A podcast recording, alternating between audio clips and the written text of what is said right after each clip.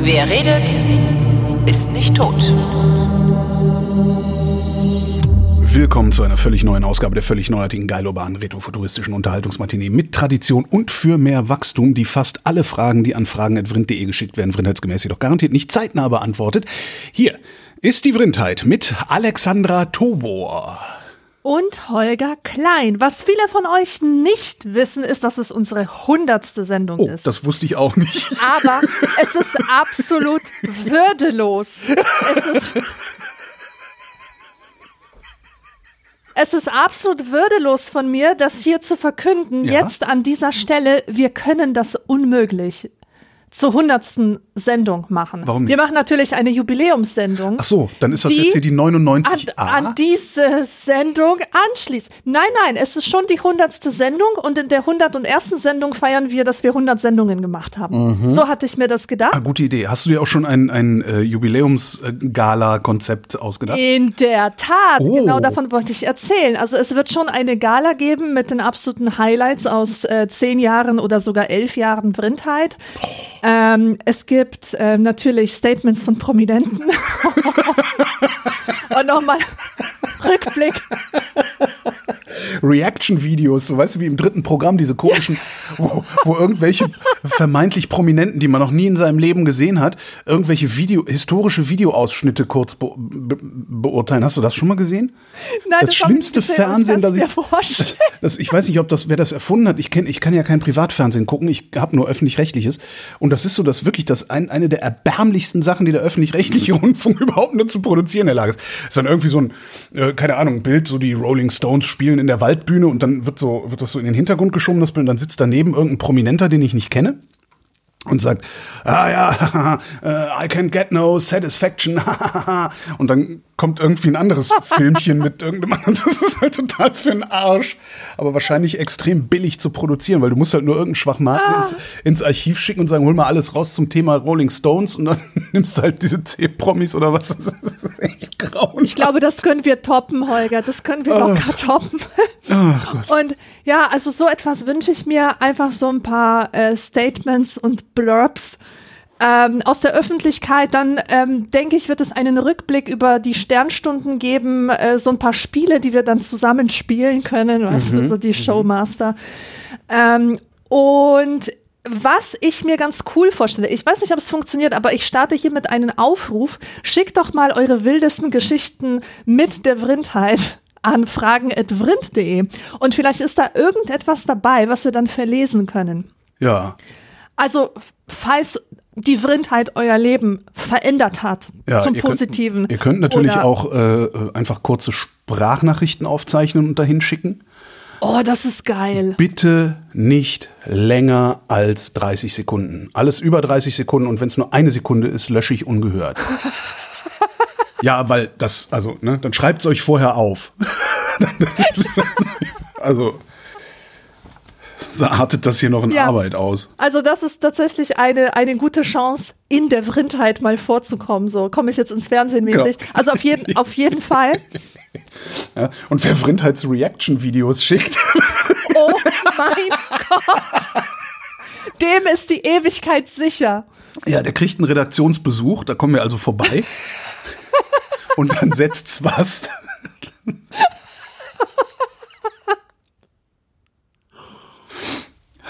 Ach, wunderbar. Ich hoffe, wir kriegen Das war mir überhaupt was. nicht klar, dass das die hundertste. Hast du das echt gezählt? Ich habe das gerade noch mal nachgezählt, ja. Krass. Musste ich alles händisch, so mit dem Finger. Aber zum Glück, zum Glück hast du ja äh, ganz gut, also auf deiner Seite, die ist so strukturiert, dass pro Seite immer zehn Folgen sind. Und so konnte ich das ohne, ohne Erbsenzählerei, konnte ich das einfach so durchzählen. Und das Hm. ist jetzt die hundertste, ja. Ja, fällt mir jetzt auch nichts Gutes mehr zu ein. Fangen wir mit Fragen an, wie es sich gehört. Ja. Ja, Ja, halt so, wie wir es immer So, machen. genau, Und genau. die nächste wird dann halt die nächsten ein bisschen aus der 200 Reihe auch tanzen. so machen, genau. Sebastian fragt, wie viele Seiten lest ihr ein schlechtes Buch im Schnitt, bevor ihr es weglegt? Ich glaube, bei mir sind es tatsächlich zehn Seiten. Max. Also der, der Durchschnitt, der Durchschnittswert ist, der liegt so bei 50. Also wenn man Leute fragt, die sagen, ähm, ja, 50 Seiten kann ich beurteilen, auch so Literaturkritiker machen das auch so, 50 Seiten kann ich beurteilen, ob ich das weiterlesen will oder nicht, ist mir viel zu lang. Ja. Also wenn mich am Anfang auf den ersten Seiten nicht entweder der Stil oder die Story reinzieht oder oder sonst irgendwas, ein toller Humor oder so, dann, Ja. dann lege ich es tatsächlich weg. Ja, stimmt. Es ist auf den ersten paar Seiten bei mir auch. Wobei mir das extrem selten passiert. Weil ich wahrscheinlich auch vergleichsweise wenig lese. Ähm, ich schaffe das ja nur, wenn ich irgendwie mehrere Tage am Stück frei habe, mal irgendwas zu lesen. Ähm, und ich habe so viel auf der Liste, was ich alles lesen will und so viele Empfehlungen bekommen dann von irgendwoher über das, was ich auf der Liste habe, dass es fast ausgeschlossen ist, dass es schlechte Bücher sind. Das ist eigentlich ganz praktisch. Irgendwie. Wo ich mich aber durchquäle, sind ähm, Sachbücher. Also wenn mich Ja. ein Thema interessiert, da quäle ich mich auch durch, wenn der Stil scheiße ist, weil ich die Informationen habe. Ich ärgere mich dann auf jeder zweiten Seite. Das hätte es aber auch irgendwie schöner oder kürzer oder sonst wie machen können. Aber da quäle ich mich tatsächlich dann durch. Bei Sachbüchern kenne ich kein Erbarmen. Also wenn du mir irgendwie den Sloterdijk hinlegst, dann sage ich nein, danke. Ja, also gut, Sloterdijk. da verstehst du ja auch kein Wort. Der, der wahrscheinlich selber nicht. Ja, ja, eben. Also entweder du hast eine klare Sprache, dann bedeutet das, dass du dein Thema verstanden hast. Ja. dann höre ich dir zu. Aber wenn du meinst, rumschwurbeln zu müssen und mich davon überzeugen zu müssen, dass du deinen doppelten Doktortitel auch wirklich verdient hast, weil du die Schwurb Schwurblersprache, Schwurbelsprache drauf hast, dann sage ich ganz klar, nein, danke, da gibt's auch andere. Dann suche ich mir halt jemanden, der tatsächlich was davon versteht und das auch gut vermitteln kann. Ja. Also wirklich, in unserer Zeit mit diesen knappen Ressourcen, da Ja. muss ich mir sowas doch nicht geben. Ja, es ist halt oft, oft so, dass, dass vor allen Dingen, also das fällt mir auf, Sachbücher, die aus dem Englischen ins Deutsche übersetzt wurden, die sind oft langweilig. Mein Also Gott, weil deutsche. ÜbersetzerInnen scheinen nicht in der Lage zu sein, oder die meisten von denen, oder zumindest diejenigen, äh, deren, deren Werke ich lese, scheinen nicht in der Lage zu sein, ein bisschen schöner zu schreiben. Also weil wenn du dann so, also ich lese gerade zum Beispiel ähm, von David Abulafia Das Weite Meer, das, ich muss mal gucken, warte mal gerade, Das Unendliche Meer. Also ein tausend Seiten Schinken. Ähm, der betrachtet die Entwicklung der Zivilisationen vom Meer aus, was total, total spannend ist. Also nicht so, ne? Und dann sind die Sküten über die Alpen marschiert oder irgendwas. Ja, das ist mal was Ungewöhnliches. Genau, was Ungewöhnliches. Spannendes, wo du auch mal was Neues halt so, ah, da und in dem ne, im Jahr 600 hat, muss sich Handel zwischen Indonesien und entwickelt haben, weil da sind Artefakte gefunden worden und so weiter. Und der kommt halt von, von, von Seefahrerei auf die, ich sag mal, Innenpolitik und nicht von der Innenpolitik auf die Seefahrerei. Ist total interessant. Im Englischen liest sich das auch wirklich sehr gut weg, aber im Deutschen ist das so zäh und, und ja, irgendwie so. Repetitiv, das hat auch immer so was Repetitives, Ja, ne? ja, ja, ja. ja. Und das ist, ich, ich weiß überhaupt nicht, warum die Verlage sowas durchgehen lassen. Ja, weil so Ja. Idioten wie ich die Bücher trotzdem kaufen. ne? Aber ich, ich weiß ganz genau, was du meinst, weil ich mache ja auch Übersetzungen von den Sachbuch-Abstracts. Ja. Also vom, ähm, vom Polnischen ins Deutsche, aber das Polnische ist schon eine Übersetzung aus dem Englischen. Und ähm, deswegen, also mir fällt, ich, ich weiß genau, was du mit diesem Schreibstil meinst. So dieses, dieses äh, ausgelatschte und repetitive und, und halt locker flockige, aber wenn du es halt übersetzt ins Deutsche und ich, ich erwische, dann, dann funktioniert es nicht. Und ich erwische mich immer wieder dabei, was ein Quatsch, ich erwische mich nicht dabei, sondern ich muss. Andere erwischen dich dabei. Nein, andere erwischen mich auch nicht dabei. Was ich sagen wollte, ich muss regelmäßig den Text komplett neu schreiben, so als würde ich den, also mit meinen eigenen Worten Ah, okay. anders wiedergeben, Ja, verstehst ja, du? so dass ja, ja. ich nicht mehr übersetze, sondern dass ich tatsächlich die Gepflogenheiten der deutschen Sprache Ja. Hernehme und Mhm. das schreibe. Das heißt, ich richte mich irgendwann nur noch nach dem Inhalt Ja. und schaue, wie würde man das bei uns ausdrücken. Weil es klingt einfach alles scheiße, was ich so übersetze, wie es da steht. Ja. Und dass es geht, ähm, dass es geht mit der deutschen Sprache ähm, packend äh, zu schreiben, packend, auch so ein vollkommen bescheuertes Wort, aber gut. Dass es geht, beschreiben mindestens, äh, schaffen, zeigen mindestens zwei Autoren, die ich gelesen habe. Das eine ist Frank Schätzing, sehr verachtet dafür, dass er Popcorn-Kino in Buchform rausgebracht hat, aber der Schwarm war einfach ein sehr, sehr geiles Buch. Also das konnte man super wegmetern, das war irre spannend. Und das andere ist Andreas Eschbach. Die schreiben beide Ur, Ur, wie nennt man das? Ur, äh, originär Deutsch. Das sind keine Übersetzungen und die Ja. schaffen es beide richtig spannend zu schreiben. Also geht es. Also sollen sich die anderen auch mal anstrengen und dann geht es auch in der Übersetzung und zwar so wie du sagst, aber es ist halt dreimal so viel Arbeit. Exakt. Ist halt wie beim, wie beim ähm, Filme und Serien synchronisieren. Äh, ist ja auch das Problem, dass die sehr oft sehr, sehr lieblos, sehr uninspiriert sind. Fürchterlich, ja. Und äh, das hab, ich habe das ja mal gelernt. Ne? Ich habe mir das ja beibringen lassen, so richtig von einer, von einer Profi-Synchronbuchautorin und Aha. Regisseurin und so. Ja, habe dann nie gearbeitet darin, weil äh, mit den Podcasts war dann, weiß ich nicht, das bessere Geschäft, das einfache, ich weiß es nicht. Und da kriegst du wirklich, also du hast halt die Originaldrehbücher und dann hast du eine Übersetzung und wenn du Glück hast, äh, kriegst du noch das, ähm, das Continuity-Skript, also das, was tatsächlich gesagt wurde. Das ist die, die, der Idealzustand, ne? weil oft hast du halt ein Drehbuch, da ist ein Satz drin, der wird aber dann beim Dreh ganz anders, wird anders ausgesprochen, wird noch was dazugetan und sonst wie. Und diese Dinger lesen sich, also die kommen praktisch von einem Übersetzer. Also du hast das Originalbuch, die Übersetzung kommt von einem professionellen Übersetzer oder sowas und ist aber einfach nur pff, eins zu eins wegübersetzt. So, ne? Und darum sagen in Synchronisationen, also darum haben wir in deutschen Synchronisationen so komische Formulierungen. Sie hatten eine gute Zeit Ja, ja. am Ende genau. des Tages. Ähm, was gibt's da noch? Ähm, Ich erinnere. hm, hm, hm. ich erinnere, gut, das kann man sogar sagen. Das hat mir mal ein Ja, das stimmt, das, kann man das- sagen. das funktioniert. Aber trotzdem, also es ist ein Scheinanglizismus. Es ist gen- also, Ja. Scheinanglitz, sehr schön, genau.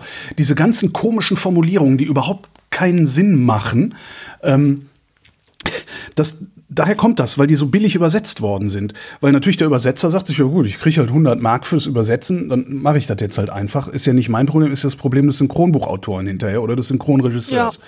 Und dann sitzt du da, hast dieses übersetzte Buch und musst das dann wieder übersetzen in eine Struktur mit bestimmten, äh, äh, be bestimmten Hinweisen, also bestimmten Timing-Hinweisen und sowas in eine Struktur übersetzen, die auf den Film selber passt. Musst du mal drauf achten. Du hast es sehr oft, ähm, vor allen Dingen auch in deutschen Übersetzungen dann, weil die deutsche Sprache, also deutsche Sätze sind länger als englische Sätze, dass manchmal, also du hast zwei Szenen, Szene 1, äh, Szene A, Szene B, und der erste Satz aus Szene B wird schon am Ende von Szene A gesprochen und dann springt es erst um in Szene B, Ja. wo dieser Satz gesprochen wird. Im Original ist das oft gar nicht so. Ja, ja, Im ja. Original Ja, ja. Schnitt und dann fängt der Satz an. Im Deutschen Mhm. hast du gerne Satz fängt an, Schnitt, damit du so, ne, und das kannst du markieren äh, in, in, in diesen Synchronbüchern und sowas.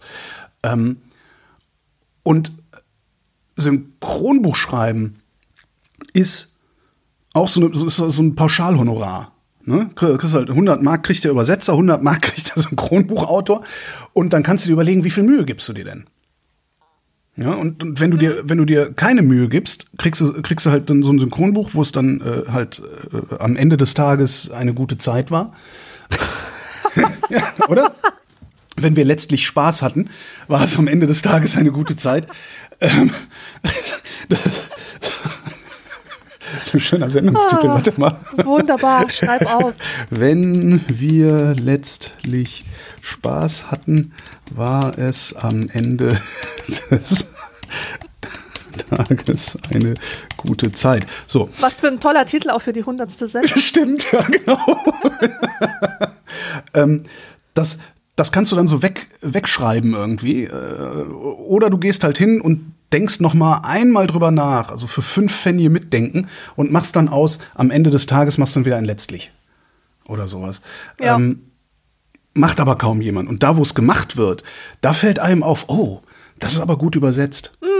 Genau. Das, und, und das ist gar nicht gut übersetzt, sondern oft, also zumindest meiner, meiner Erfahrung nach, und die ist wirklich sehr, sehr klein, muss ich zugeben, äh, oft ist es tatsächlich, passiert das nicht in der Übersetzung, sondern in der Herstellung des Synchronbuchs. Dass da halt jemand sitzt, der auch vielleicht Synchronregie-Erfahrung hat oder sogar als Synchronsprecherin arbeiten kann oder sowas. Äh, und sich einfach denkt, so redet doch keiner. Ja. Und das dann glättet. Ja, wie kann man jetzt dahin? Ach so, ja, Übersetzungen, genau. Ja, ursprünglich war die Frage, wie Schlechte viele Bücher, Seiten eines schlechten Buches wir Ja, lesen, bevor aber bei mir ist das auch ratzfatz. Ich, es ist halt, ich gucke auch, wenn ich mir ein Buch, wenn ich im Buchladen stehe und denke, ich, ich will mir dieses Buch möglicherweise kaufen, dann gucke ich und lese einfach die ersten paar Sätze. Und wenn das wenn das schon nicht stimmt, dann lege ich es wieder weg. Ja, genau. Also, ja. Gab sogar mal eine, gab es nicht mal eine Lesung von, wie hieß denn, Tresenlesen hat der gemacht. So eine Veranstaltung war das in den, in den 90er Jahren in Essen. War das Essen? Nee, Duisburg. Was ist das alles lange her? Wie hieß der denn? Frank Gosen! Ähm, ich meine, der hätte sogar mal eine Veranstaltungsreihe gehabt, wo es nur darum ging, äh, erste Sätze in Büchern. Äh, mhm. Ja, da gab es cool. halt sehr schöne, ja. Naja. Kommen wir zu Äußerlichkeiten. Sebastian wüsste gerne, warum sind die Modellbilder an Friseurläden immer so super alt? Da ich seit, also, also ich war ja. seit äh, 1996 nicht mehr beim Friseur. Ah, naja, aber die hängen ja immer so nach Ja, aber außen. ich guck da auch nicht hin, weil ich äh, keine Haare. Also äh, Ach so, ist nicht Teil deiner Lebenswelt. Genau, ich sehe das nicht. Verschließt das du dich drin? Nee, das ist so mein okay, Spamfilter, der, der nimmt das raus. okay. Ja, weiß nicht. Also es gibt zwei Seiten von alt. Das eine alt ist, du kriegst so Stu, Stu, Stu, Studio-Line-Frisuren. also die sind da halt aus, aus den 90ern halt so. Saure Dauerwellen und so. Saure Dauerwellen? Ja, saure Dauerwelle ist ja diese Art von Dauerwelle mit diesen Korkenzieherlöckchen. Mm. Das war in den 80ern ganz modern. Also diese Pudelfrisur halt. Ja. also alt in dem Sinne, dass, dass, die, dass die Frisuren oder dass das Bild halt in einem Jahr aufgenommen wurde, das schon lange, lange zurückliegt. Oder die sind alt in dem Sinne von verblichen. Die fangen schon an, so gelblich, bläulich zu werden. Stimmt. Und das passiert ja auch. Und das finde ich ja immer total faszinierend. Das haben ganz oft Afro-Shops, ich weiß nicht, vielleicht auch nur Afro-Shops ähm, in hier in meiner Umgebung. Ich weiß nicht, ob das, ob das generell so zutrifft oder auch so Lottogeschäfte. Ältere Lottogeschäfte. Bei uns heißen die Lottogeschäfte das, was im Rheinland ein Bütchen ist. Deswegen ja. sage ich das so. Ja. Und ähm, das ist für mich einfach eine Art von Betriebsblindheit. Wenn mhm. du halt Tag für Tag in deinen Laden reingehst, dann fällt dir das nicht auf die Sachen hängen da schon ewig, Stimmt. verbleichen, verbleichen, werden hellblau und, und du checkst es einfach nicht, weil du da nicht mehr drauf achtest. Mein Klassiker diesbezüglich, äh, das sind zwei Geschäftsarten, die sieht man nur noch recht selten. Das eine ist der Haushaltwarenladen. Und das andere ist der Elektroladen. Also, ne, wo oh dann, ja, ne, und da, der hat halt einmal, ja, ja, ja. hat der einen Pappkarton von einem Handrührgerät ins Schaufenster gelegt. Das war vor 18 Jahren und seitdem liegt er da und die Sonne scheint drauf und scheint und scheint und scheint, ja. Oh mein Gott, ich Stimmt. war Anfang 2000er Jahre war ich in Berlin Weißensee. Und das ist ja so eine gemacht? krasse Gegend. Ah, ich war da mit einem Freund übers Wochenende. Wir hatten irgendwie so kostenlose Tickets von der Bahn gekriegt. Und das haben wir halt genutzt. Und wir haben ein billiges Hotel in Weißensee mhm. gekriegt. Mhm. War halt einfach so. Und für mich hat sich das interessant angehört, weil ähm, es ist halt so ehemalige DDR. Und also es ist Ostberlin. Mhm. Und wir sind da angekommen und ich war absolut geflasht. Also überall stand so Nazis mit Hunden rum, weißt du, so wie Pappfiguren in der Landschaft, standen die überall verteilt. Und da gibt's ja nichts, da gibt's ja wirklich nichts. Da gibt's halt diese Kunsthochschule, aber sonst gibt's da nichts. Ich war und ehrlich das Geile gesagt, ich war, weiß gar nicht, wie es jetzt in Weißensee aussieht. Also ja, ich habe auch Weißensee keine jetzt Unrecht. Na, Entschuldigung, bestimmt. Weißensee. Leck mir Aber an Anfang der 2000er Jahre mhm. gab es dort die mieseste Pizza aller Zeiten. Da hat wirklich der Pizzamacher einfach so ein paar Pilze aus dem Glas über die Pizza geschüttet und sie haben nach Essig geschmeckt und so. Aber das Geile war, das waren wirklich die Läden. Die Läden aus der DDR, die waren exakt so, wie man sie verlassen hatte. Mhm. Weißt du, da war so ein Zoogeschäft, und so eine Eisdiele mit, mit DDR-Eissorten und alles war verblichen, alles war vergilbt und das war so krass, weil es war wirklich so, als, als, als hätten die Menschen diesen Stadtteil verlassen und als wäre nie wieder jemand dahin ja, so gekommen. Also, apo total apokalyptisch, exakt ja, ja. so, ja. Das war krass. Also das hat mich so beeindruckt und so bewegt und so begeistert auch, dass ich das nie vergessen habe. Ich überlege gerade wirklich, wann war ich das letzte Mal in Weißensee, aber das da, was, was soll ich da auch? Nee, weiß, fällt, fällt mir nicht ein. ja, vielleicht ist ja jemand, der jetzt zuhört und ja, vielleicht und kann man eine, Foto, eine Fotoserie machen, auf irgendeinen Dienst hochladen und den Link in die Kommentare schreiben. Ja. Leo fragt, warum haben Sternchennudeln ein Loch in der Mitte? Und was passiert mit dem ausgestanzten Teil? Ich habe ja, Ja. nicht die leiseste Ahnung, was Sternchennudeln sind. Das sind die Nudeln, die man auch auffädeln kann und als Halskette sich so, weißt du? Ach, das, was in der. Nudelsuppe ist. Ja, genau. Ah, okay. Warum haben die ein Loch in der Mitte? Damit man Ja, sie auf damit man Halsketten sie auffädeln kann. auffädeln kann. Ja, Und mit dem ausgestanzten Teil, was mit dem ausgestanzten Teil passiert, könnten wir dir sagen. Da müssten wir dich allerdings gleich erschießen. Die werden natürlich nicht ausgestanzt, du Pfeife, sondern das kommt aus einer äh, aus einer Tülle wird das herausgepresst und da ist halt irgendwas in der Mitte. Mann, Mann, Mann, Mann, Mann, was Ja, man genau. alles Oder- erklären muss. Oder wie Ilka aus meiner Klasse sagen würde, es landet im Klo. Und zwar im Biounterricht hat die Lehrerin gefragt, was passiert denn mit der Eizelle, wenn sie ausgestoßen wird? Da meint die Ilka so, die landet im Klo. Ah, hat sie nicht ganz unrecht, die Ilka.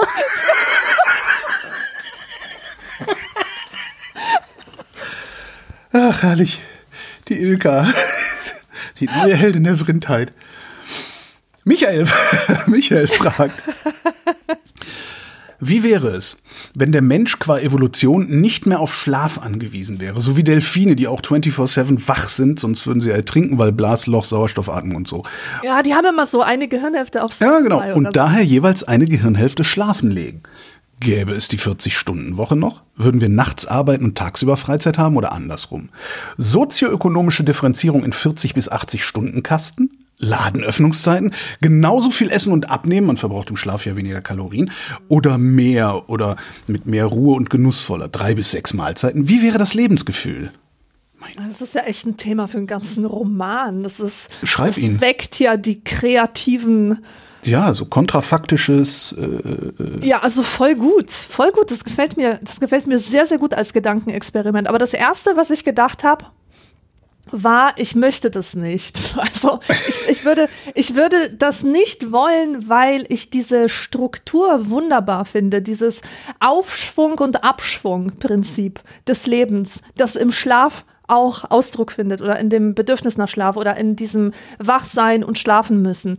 Es ist einfach toll, dass man jeden Tag aufs Neue so einen Neustart hinlegen kann und dass man sich zur Ruhe legt. Also ich, ich finde, das gibt dem Leben einen Rhythmus, auf den ich persönlich nicht verzichten könnte. Natürlich ist es was anderes, wenn ich gleich so geboren wäre in eine Welt, eben. Also du, in der kannst das, ja gar nicht ähm, anders, als nicht darauf verzichten zu wollen. Ja. Das ist ja, ja eben. Ähm, das ist, also ich finde so diese Frage, gäbe es die 40-Stunden-Woche noch und sozioökonomische Differenzierung in Kasten ne, zwischen 40 und 80 Stunden. Also es, es gäbe ja durchaus einen Rhythmus und der würde halt hell-dunkel heißen. Und würde sich halt verschieben mit dem Sonnenstand. Ach so, weil Tag und Nacht gibt's ja weiterhin. Gibt es weiterhin, genau. Also das wür- würde sich mit dem Sonnenstand verschieben. Die Frage ist halt, wie wir unsere Gesellschaft, ich sag mal, ökonomisch aufstellen würden dadurch. Also im Moment hast du ja, ne, also so, äh, acht Stunden Arbeiten, acht Stunden Freizeit, äh, äh, acht Stunden Schlafen. Ähm, du stehst mit dem Wecker auf, also du, du zwingst dich aus dem Schlaf heraus, um dir irgendeinen Scheiß schnell reinzudrücken, um in völlig überfüllten, wie auch immer, Verkehrssystemen zu einem Job zu fahren, der dir eigentlich keinen Spaß macht, wo du über die Witze deines Chefs lachen musst und so weiter. Würden die Psychopathen, die sich diese Gesellschaftsordnung ausgedacht haben und uns Einfältige in diese Ordnung hineingezwungen haben, würden die weiterhin den Ton angeben? Wie würde das dann aussehen? Also würden die nicht den Ton angeben, dann würde, glaube ich, was ganz anderes. Also dann, dann würde halt, glaube ich, irgendwann geguckt werden, was brauchen wir denn eigentlich? Wie die Delfine, was brauche ich denn eigentlich? Ich brauche ein bisschen rumschwimmen und ein bisschen Fisch. So, und eventuell würde sich das Ganze dann sogar entzerren. Aber du hast halt immer Leute, die die Macht ausüben wollen und die das äh, auf irgendeine magische Weise hinbekommen, den Defekt in unseren Gehirnen dahingehend auszunutzen, dass sie Manager oder Verantwortliche oder Leistungsträger sind und daraus erstens eine Machtposition begründen und eine Wohlstandsposition begründen. Und ich könnte mir vorstellen, dass wenn wir die gesamten 24 Stunden zur Verfügung hätten, dass wir dann auch viel besser die Möglichkeit hätten, diesen Psychopathen auszuweichen. Ah, ja, ich weiß es nicht. Also du hast, du hast Tag und Nacht. Ja. Ich glaube, das würde erstmal zu einer Spaltung der Gesellschaft führen, weil es dann die Tagmenschen und die Nachtmenschen gäb, gäbe. Also, also diejenigen, die äh, lieber nachts oder lieber tagsüber produktiv sind. Und ähm, ja, je nachdem, welche, welche Fähigkeiten und, und welche beruflichen Anforderungen du hast, ist es halt besser, nachts oder tags zu arbeiten. Und boah, warte, ey, das ist alles noch so unfertig. Ja, ja, in es meinem ist Kopf interessant. wabert das meine, so rum. Wenn, wenn, meine, die Psychopathen, wenn die Psychopathen äh, die Macht behalten, dann arbeiten wir keine acht Stunden, sondern dann arbeiten wir halt 16 Stunden oder, oder irgendwie sowas oder, oder 20 meinetwegen. Ähm, und fragen uns am Ende auch nicht, wofür wir das eigentlich tun, weil ich kann ja nur mit einem Fahrrad zur Zeit fahren. Mhm. Ne? Das ist echt ein, Boah, trotzdem, ich finde die ganze Frage, also die Fragestellung, die überfordert mich gerade komplett, aber ich finde die sowas von intriguing, Ja. dass ich, dass ich mir die jetzt aufgeschrieben habe und dass ich da Vielleicht kann man ja tatsächlich wirklich ein mal. Buch draus machen. Also ich meine, das wäre ja wirklich, und das wäre kein Roman, also man kann einen Roman draus machen. Äh, Man kann auch einfach eine Kurzgeschichte man schreiben kann ein über so ein Sachbuch Szenario. daraus machen. Das ist, ein, das ist ein super Faden, um ein Sachbuch aufzunehmen. Ja, Ja, weil es gibt ja jede Menge Menschen, die sich mit genau solchen Fragen implizit beschäftigen.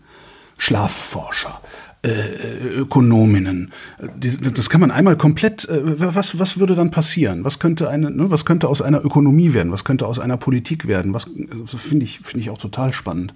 ja. Ja, da hat Ja, er uns jetzt aber ein Floh ins Ohr gesetzt.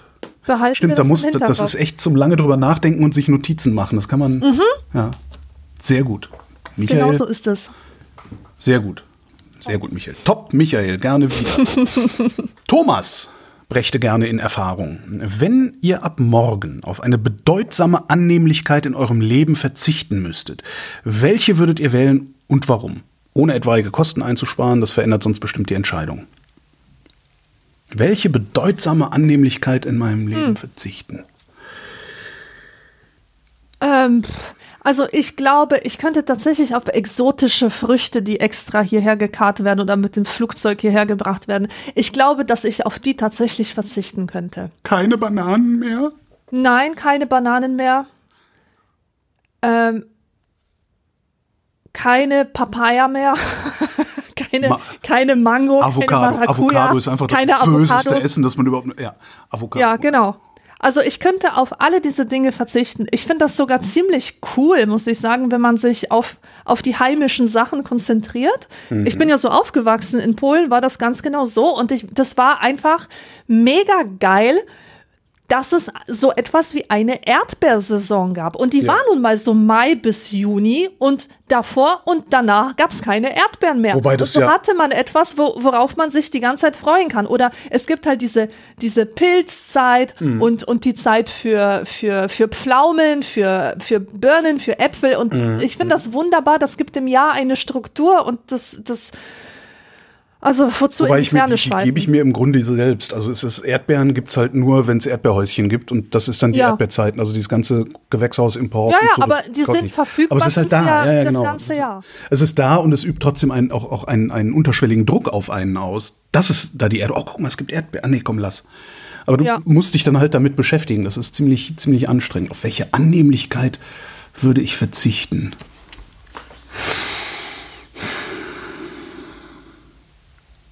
Kraftfahrzeuge. Ja, das habe ich jetzt auch gedacht. Kraftfahrzeuge. Also ich bräuchte nicht wirklich, also das ist tatsächlich ein, ein, ein, eine totale Annehmlichkeit. Ich würde auf Kraftfahrzeuge verzichten, weil alle Wege, die man zurücklegen will oder muss, kann man auch, also ich meine so individuellen Kraftverkehr, ne? also Auto, Motorrad und sowas.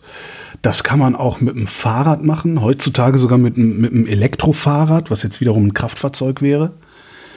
Ähm, das kann man mit, mit öffentlichen Verkehrsmitteln regeln. Also ich glaube, das, das würde ich hinkriegen. Ja, Und vor allen ich glaube tatsächlich, dass es eine Frage der Gewohnheit ist. Absolut, absolut. Ich, ich kann, ich, ich erzähle ja immer, ich bin ja aufgewachsen. Ähm, ja, wie lange fahre ich da jetzt? Mit dem Fahrrad zehn Minuten vom nächsten Bahnhof entfernt. Also der, von dem Ort, wo ich, wo, wo das Haus meiner Eltern steht, bis zum nächsten Bahnhof sind es zehn Minuten mit dem Fahrrad. Von da aus sind es, glaube ich, keine 30 Minuten bis zum Kölner Hauptbahnhof mit dem Zug. Ähm, ich habe das nie gemacht. Nie. Ich bin nie mit dem Fahrrad zum Bahnhof nach Köln, wieder zurück mit dem Fahrrad nach Hause gefahren. Nie im Leben. Ich habe immer das Auto genommen, das unmittelbar vor der Tür stand. Das ist Wahnsinn, oder? Das ist völliger Wahnsinn. Und mit dem Auto habe ich garantiert länger gebraucht, ne? weil nach Köln reinfahren ist äh, fürchterlich Parkplatz anstrengend. finden. Parkplatz finden, weil man will ja auch nicht im Parkhaus Geld bezahlen. Ähm, diesen ganzen Kram. Das ist nur Gewohnheit. Ja. Ich glaube wirklich, dass du, du kannst auch, auch Strecken, klar, jetzt kann man wieder ausdifferenzieren. Wir sind halt so dumm gewesen, Siedlungen dahin zu bauen, wo du nicht in 10 oder meinetwegen 15 Minuten mit dem Fahrrad zur nächsten öffentlichen Nahverkehrsstation kommen kannst. Der ÖPNV ist da im Zweifelsfall auch total unterausgestattet und sowas. Aber so ganz prinzipiell, ich denke immer, äh, solange du in 15 Minuten mit dem Fahrrad alles erreichen kannst, brauchst du kein Kraftfahrzeug.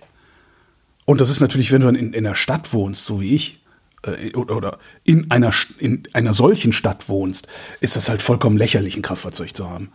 Ich finde es auch unter aller Sau, wenn ich sehe, was hier Leute aus meiner Nachbarschaft machen, weißt du? Dass die auch mit dem Auto um die Ecke fahren, quasi zum Bäcker. Ja, ja, ja. Warum? Weil- Warum? weil das Auto da Es- steht. Das wäre ein Spaziergang von fünf bis Ja. zehn Minuten. Ja. Und noch schlimmer wird es, ähm, wenn die mit dem SUV fahren.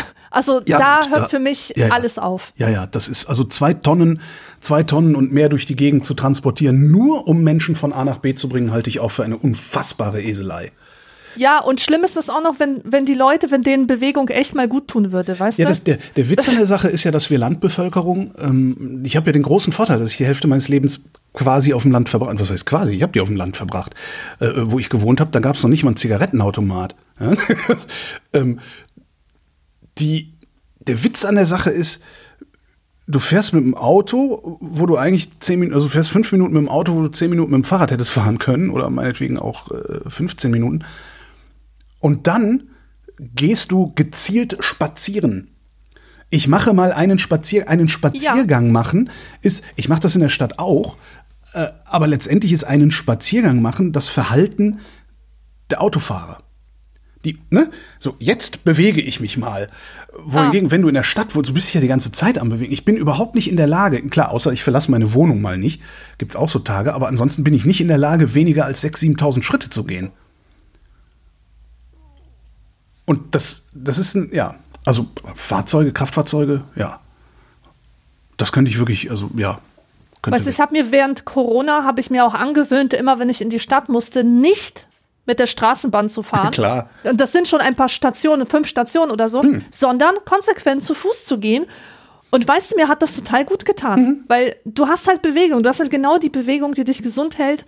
Und ähm, nee, also wann immer ich kann, verzichte auf die Bahn. Die, die, die ja setzt die nämlich nur, wenn ich es echt eilig habe. Ja, das ist, also ich weiß nicht, wie es bei euch ist, vermutlich ein bisschen besser, weil es ist Bayern.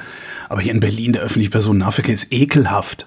Ja, ja, ich weiß. Also das, das, das nicht ist, so ich bin, ich, ich bin äh, ähm, mit meinem mit meinem Kraftroller. Ich habe ja einen Kraftroller, so, so heißt ein Motorroller mit ab einer bestimmten Leistung.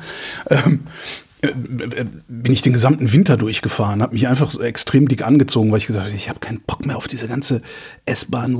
Das ist ekelhaft. Ja, ja, ja. Nee, darauf könnte ich gut verzichten. So, jetzt Achtung. Und falls wir ab morgen eine weitere Annehmlichkeit hinzunehmen könnten, welche wäre das? Aha, mhm. Also wie? Also etwas, was, was unannehmlich ist, jetzt? Äh, Wenn ihr morgen eine bedeutsame Annehmlichkeit verzichten müsst und falls ihr ab morgen eine bedeutsame Annehmlichkeit hinzunehmen könntet, was, welche Annehmlichkeit hätten wir gerne? Ach so, die wir jetzt nicht haben. Hui, was hätte ich gerne, was mein Leben, wo, wo ich mir einbilde, dass mein Leben wesentlich angenehmer würde und die ich nicht habe? Ja, ganz klar, ein Pool. so ein, so ein Swimmingpool, Ich glaube, das wo ich jeden Morgen ein paar Runden drin drehen kann. Oder nein, weißt du was? Mir würde eigentlich schon ein Balkon reichen oder ein Garten. Das auf jeden Fall. Ungefähr in der Richtung. Ich, ich glaube übrigens, dass ein Pool keine Annehmlichkeit ist, sondern am Ende eine Unannehmlichkeit. Mein das Gott, es Poolbesitzer ist das eine nicht merken. Last. Ja, ja, Ja, genau. natürlich. Das, Das ist wie, wie äh, wir Autofahrer. klar. Wir Autofahrer merken auch nicht, dass so ein Auto eine totale Belastung ist und Ja, nicht irgendwie. genau, ja, genau, genau. Ja, ja. Ähm, aber in, in ungefähr der Richtung, also ich würde auch denken, äh, nee, ist auch eine Unannehmlichkeit. Ich wollte gerade sagen, Haus mit Garten. Also das ist eine Unannehmlichkeit. Es ist eine Unannehmlichkeit, was ist natürlich Besitz, um den man sich kümmern muss, ja. Ja. Aber die Möglichkeit zu haben, ein eigenes Grundstück äh, zu haben, wo, wo man sich einfach frei bewegen kann, wo man draußen sitzen kann, das gehört einem selber. Ja, Mhm. also latschen keine anderen drüber. Das finde ich schon, das ist schon etwas sehr Erstrebenswertes für mich. Ja, ich würde, also das Haus mit Garten, das würde für mich auch einen bestimmten Zweck erfüllen. Ich glaube, worum es mir eher geht, ich hätte gerne eine helle, also im Sinne von Licht durchflutet, eine helle Erdgeschosswohnung. Das muss gar kein Haus sein. Okay. Sondern das, das, das soll was sein, wo ich mein Fahrrad reinschieben kann. Ja. Ähm, sowas wäre eine Annehmlichkeit. Ich überlege gerade, ob es was anderes gibt als die Wohnsituation, was, was ich noch als, als, nee, mein Leben ist eigentlich Rente. so, aber, hm, nee, eine Annehmlichkeit.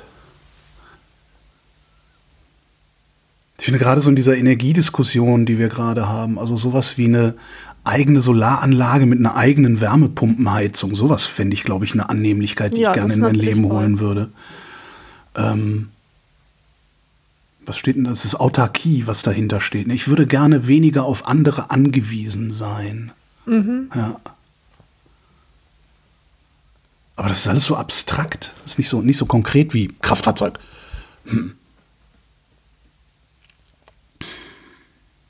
Ja, reicht aber, oder? Also genau, das reicht ja wohl. Das reicht ja wohl, Thomas. Der Martin wühlt im Dreck. Welche Art von Müll fällt in euren Privathaushalten mengenmäßig am meisten an? Das ist echt eine super Frage. Plastikverpackungen. Plastikverpackungen und Papier-Pappe. Verpackung. Ja, aber ich glaube, das ist bei jedem so. Ja. Bei mir ist es auch Biomüll, auf jeden Fall. Also Obst, Gemüse und sowas. Und äh, jetzt so mein privater Mülleimer, ähm, den ich hier neben dem Schreibtisch stehen habe, der ist immer voll mit irgendwelchen dummen Werbeprospekten, die mir zugeschickt werden. Also so von der Techniker Krankenkasse, weißt du?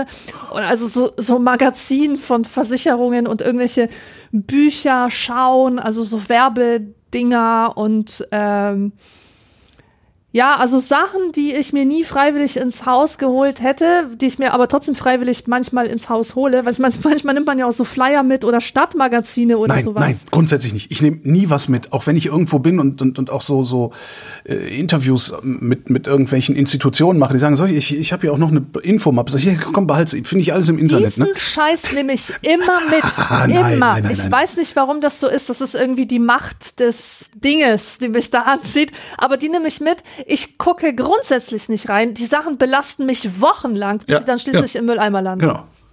Grauenhaft. Nee, nee, nee. nee. Ja.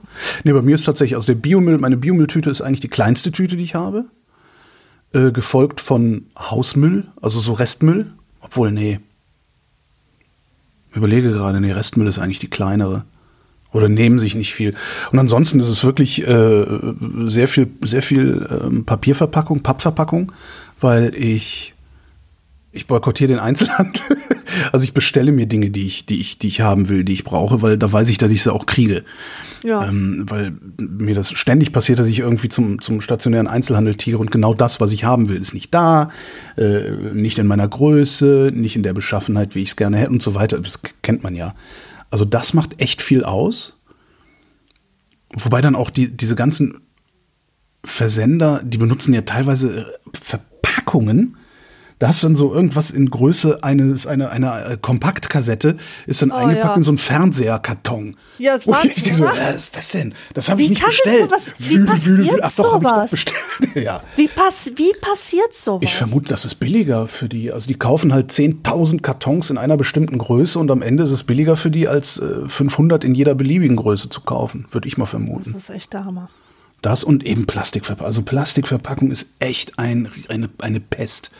Ja. Alles ist in Plastik eingepackt. Und das muss ja nicht sein, gell? Bei nee. manchen Sachen muss es ja sein. so Sachen, die du im Supermarkt kaufst manchmal, ja. Aber bei den allermeisten Dingen muss es nicht sein. Ja. Kein Buch muss eingeschweißt Nein. daherkommen. Nein, nein, nicht. Also fast gar nichts muss eingeschweißt herkommen. Man kann alles auch in eine Papiertüte packen, zum Beispiel. Ja. Könnte man auch. Ich weiß auch nicht, also diese, auch so, oft so Obst, Gemüse in Plastik, was soll das? Also, naja. Das ist aber wahrscheinlich ist auch so ein Verbraucherding, ne? weil ein in Plastik verpackter Apfel äh, hygienischer daherkommt als ein nicht in Plastik verpackter. Mm. Matthias schreibt, es ist März 2019. Das stimmt, Matthias. Und wir stehen kurz vor einem chaotischen Brexit. Sind inzwischen Bomben auf der irischen Insel hochgegangen? Nein. Sind den Briten andere Nationen gefolgt? Nein. Glaubt ihr noch an die Macht der Mehrheiten, an die Demokratie? Warum? Nein. Nein? Es wird schwer, ne? Wird schwer, ja. Das Problem ist, also ich, ja, ich glaube noch an die Demokratie, aber bedingt. Weil das Problem ist, und das äh, wird aus der Frage auch ganz, ganz witzig, kommt das raus, die Macht der Mehrheiten. Demokratie ist nicht notwendigerweise die Macht der Mehrheit. Aber ich habe den Eindruck, dass zunehmend Menschen hier im Land und auch weltweit meinetwegen, aber ich sehe es halt hauptsächlich in Deutschland, weil ich da lebe, dass Menschen zunehmend der Überzeugung sind, dass Demokratie nichts anderes bedeutet als die Macht der Mehrheit. Und das ist im Grunde die Tyrannei der Mehrheit. Denn zu einer Demokratie, klar, man kann das, man kann das natürlich auf so einem, so einem ganz, ganz äh, niedrigen Abstraktionsniveau, stimmt das schon. Ne? Die Mehrheit entscheidet, was gemacht wird. Ähm, zu einer modernen Demokratie gehört aber auch, dass die Mehrheit nur dann entscheidet, was gemacht wird, wenn die Minderheit dadurch nicht Schaden nimmt. Ja. Und man sieht das gerade, also Transpersonen ist im Moment, ne? Also früher waren es die Schwulen, davor waren es die Frauen, jetzt sind es die Transpersonen. Ähm, alles, was sie wollen, ist Demokratie. Ne? Die wollen genau das Gleiche, was alle anderen auch kriegen. So, nichts anderes wollen. die. Wollen keine Sonderbehandlung oder Bevorzugung oder so, die wollen einfach nur das Gleiche, was alle anderen auch kriegen. Und alle anderen versuchen es denen zu verwehren. Das heißt, sie erzeugen, im Grunde erzeugt eine tyrannische Mehrheit Leid in einer Minderheit, die nichts anderes will als das, was die Mehrheit sowieso schon hat. Und das ist eine Entwicklung, also ich habe das Gefühl, dass, dass, dass diese Entwicklung, die gerade nur bei Transpersonen gut sichtbar ist, dass diese Entwicklung in den letzten 20 Jahren zugenommen hat. Wir sind die Mehrheit, wir bestimmen, was passiert. Gewählt ist gewählt, Gerd Schröder. Ähm, so einfach ist das aber nicht. Eine liberale Demokratie, Liberalismus heißt halt auch, vor allen Dingen heißt Liberalismus, Verantwortung zu übernehmen dafür, dass den anderen kein Leid geschieht. Ja, das ist auch Teil der Freiheit. Und das erodiert in meiner Wahrnehmung gerade sehr, sehr stark. Ja, das ist dann auch in so Formulierungen wie äh, die schweigende Mehrheit. Ja, scheißegal, was die schweigende Mehrheit will. Wenn die schweigende, äh, die schweigende Mehrheit war auch damit einverstanden, dass Deutschland sechs Millionen Leute ausrottet und Europa in Schutt und Asche legt. Damit war die schweigende Mehrheit auch einverstanden. Ja, schweigende Mehrheit Punkt. ist überhaupt kein, weißt du, äh, wir müssen, wir müssen Die schweigende Mehrheit soll die Fresse aufmachen.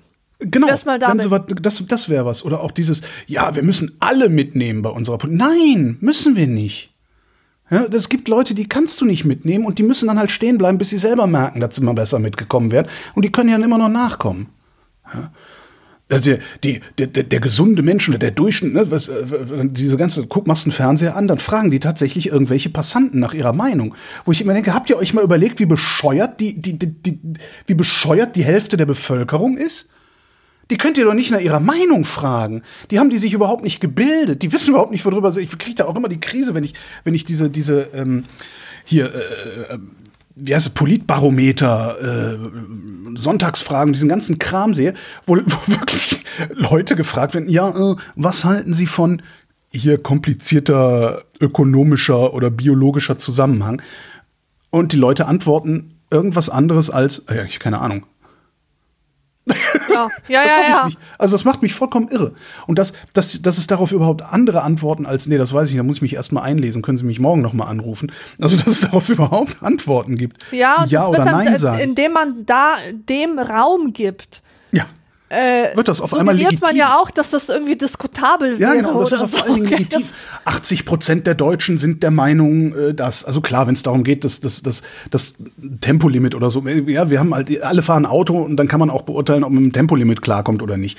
Aber wenn es dann um sowas geht wie äh, Waffenlieferungen an die Ukraine äh, und, und solche Sachen, wo ich immer denke, ja, ich habe da zwar eine Meinung zu und ich sag die auch gerne, aber ich, ich sag Das die so ein nicht. Gefühl. Die meisten Ja. haben ja eigentlich nur so ein Gefühl. Aber, und ich sag diese Meinung aber doch nicht dahin, wo sie dann möglicherweise Politik werden kann.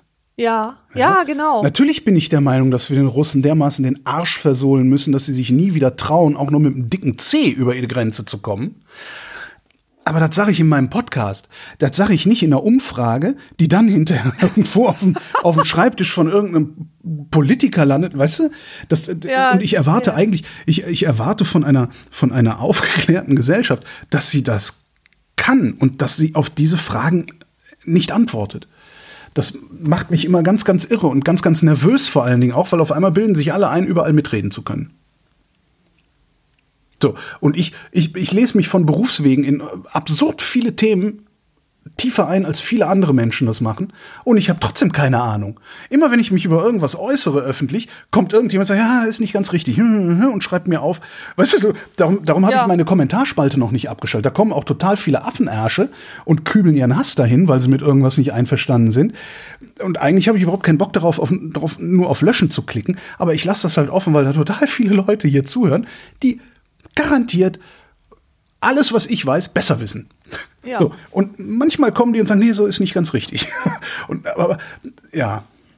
So, und darum glaube ich nicht mehr so richtig an die Demokratie, weil ja, die Demokratie wandelt sich gerade zu einer Tyrannei der Mehrheit. Und das wird halt befeuert von, von, von, von insbesondere von, von rechten Politikern und Politikerinnen. Und äh, weißt du, die Linken, die kann man ja gerade sehr schön sehen. Also die linken Demagogen, die zerlegen sich gerade selbst und die rechten Demagogen, die wiegeln gerade das Volk auf. Oder versuchen es zumindest. Ob es gelingt, werden wir ja noch sehen. Punkt. Und wie ist es mit dir und der Demokratie? Wie hältst du es mit der Demokratie? Dazu möchte ich mich nicht äußern, denn dazu habe ich lediglich Meinungen. Ich habe das aber weder studiert noch in akademischer Hinsicht, äh, also weder noch, noch in privater Hinsicht. Deswegen äußere ich mich nicht dazu. Ich habe dir ja schön zugestimmt und so. Genau. Ja, jawohl. Hört, hört, hört. ar, ar, ar, ar, ar. So wie im ist das britisches Oberhaus, ne? Die, ar, ar, ar, die Honorable, ar, ar, ar. Die reden ja auch alle immer so, ar, ar, die Honorable Sir, Lord, ar, ar, ar. Und wenn Genau er das so gesagt reden machen die, alle, ja. ar, ar, ar, ar. Je, je, je hier, je hier. Entschuldigung. Ich finde die Briten lustig auf eine Art. Ähm, Benjamin. Bestien, ey. Ja, Ben, Benjamin schreibt. ja, ja.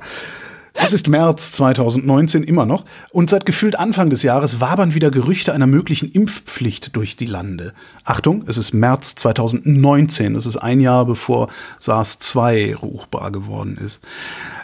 Seit Anfang des Jahres wabern wieder Gerüchte einer möglichen Impfpflicht durch die Lande. Ich weiß gar nicht, warum es da ging. Ging's, war das diese Masernnummer? Weil, weil die, die Anthroposophen es doch geschafft haben, mit Und ihren das Kindergärten und sein, Schulen ja. die Masern wieder äh, ja das kann sein. Impfpflicht durch die Lande. Ist diese mittlerweile eingeführt? Nein. Jein, muss man sagen. Ähm, Ich glaube, das war damals die Masern-Sache, äh, ist dann durch so eine, so eine mittelbare Impfpflicht eingeführt worden, nach dem Motto, du kommst hier nicht rein, wenn du nicht geimpft bist. Aber nicht, dass der Staat sagt, ihr müsst euch alle impfen lassen, sondern du kommst hier nicht in die Kita, wenn du nicht geimpft bist. Ich glaube, solche Geschichten waren das. Aber ist auch schon lange her wieder. Wenn nein, warum nicht? Ja. Ja. Warum führen wir keine Impfpflicht ein? Andere Länder haben das. Ne? Und die sind jetzt auch nicht unbedingt schlechter dran als wir. Ja. Ich glaube, wir trauen uns das nicht, weil, weil die Politik Angst vor Gelbwesten hat. Und das jetzt tatsächlich, Ja, tatsächlich nur so als Der Metapher. wäre groß. So als Ja. Metapher. Ne? Also da wird, das, das, du wirst immer welche finden. Im Zweifelsfall sind das die Ferengi, ähm, die erzählen, dass das was mit Freiheit zu tun hat, sich selbst entscheiden zu können, ob man geimpft werden will oder nicht. Weil ähm, der Liberalismus, wie er sich in Deutschland gerade zeigt, ist halt im Wesentlichen ein Egoismus. Also da geht es halt nicht darum, ähm, dass der Staat eventuell mal hingeht und sagt, so, wir, wir machen jetzt was, wir, wir führen jetzt ein Gesetz, eine Regelung, eine Verordnung ein, die dazu führt, dass am Ende alle, im Schnitt alle besser dran sind, weil das würde halt einen Eingriff in die persönliche Freiheit des Einzelnen bedeuten. Und die ist gerade auf eine ganz absurde Art, ist die wichtig geworden was mich auch sehr, sehr wundert, was auch wieder zu diesem Demokratiethema vorher passt. Was, das ist so dieses. Ich habe irgendwann mal gesagt, Solidarität bedeutet für den Deutschen, dass der andere ihm etwas schuldet.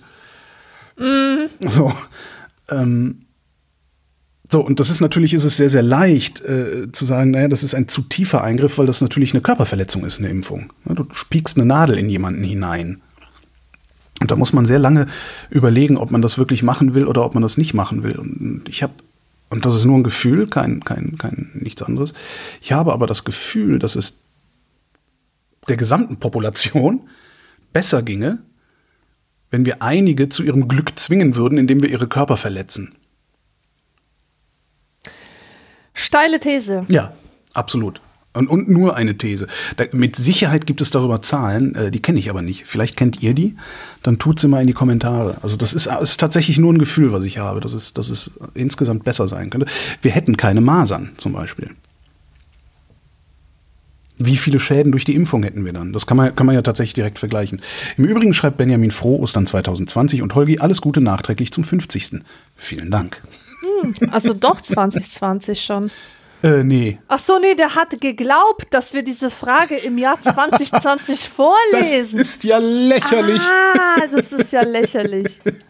Aber was auch lächerlich ist, ähm, übrigens, ja. also ich habe mich ja während, während der Corona-Krise habe ich mich schon amüsiert über diese Spinner, die immer so Corona-Bücher bestellen in der Buchhandlung, weißt du? Und da habe ich mir gedacht, Alter, was machen die denn, wenn das alles mal vorbei ist, wenn das alles kein Thema mehr ist? Ja, ist ganz klar, die bestellen die Bücher immer noch und zwar die Aufarbeitung dieser ganzen Sache. Unglaublich.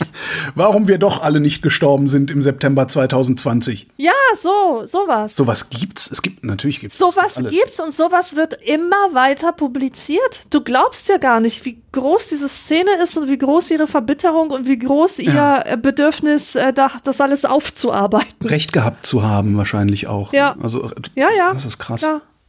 Also wie, wie macht ihr das im Buchladen? Sortiert ihr diese Schwurbelbücher dann irgendwie in die Esoterik-Ecke oder äh, stehen die bei der Wissenschaft oder wo? Nein, die stehen nirgendwo. Also so etwas haben wir nicht im Laden. Wir haben auch ja. eine Liste mit Verlagen, die von denen wir nichts bestellen. Also Westend ganz eins so. natürlich Cop. Okay, ja, Cop. Westend, genau.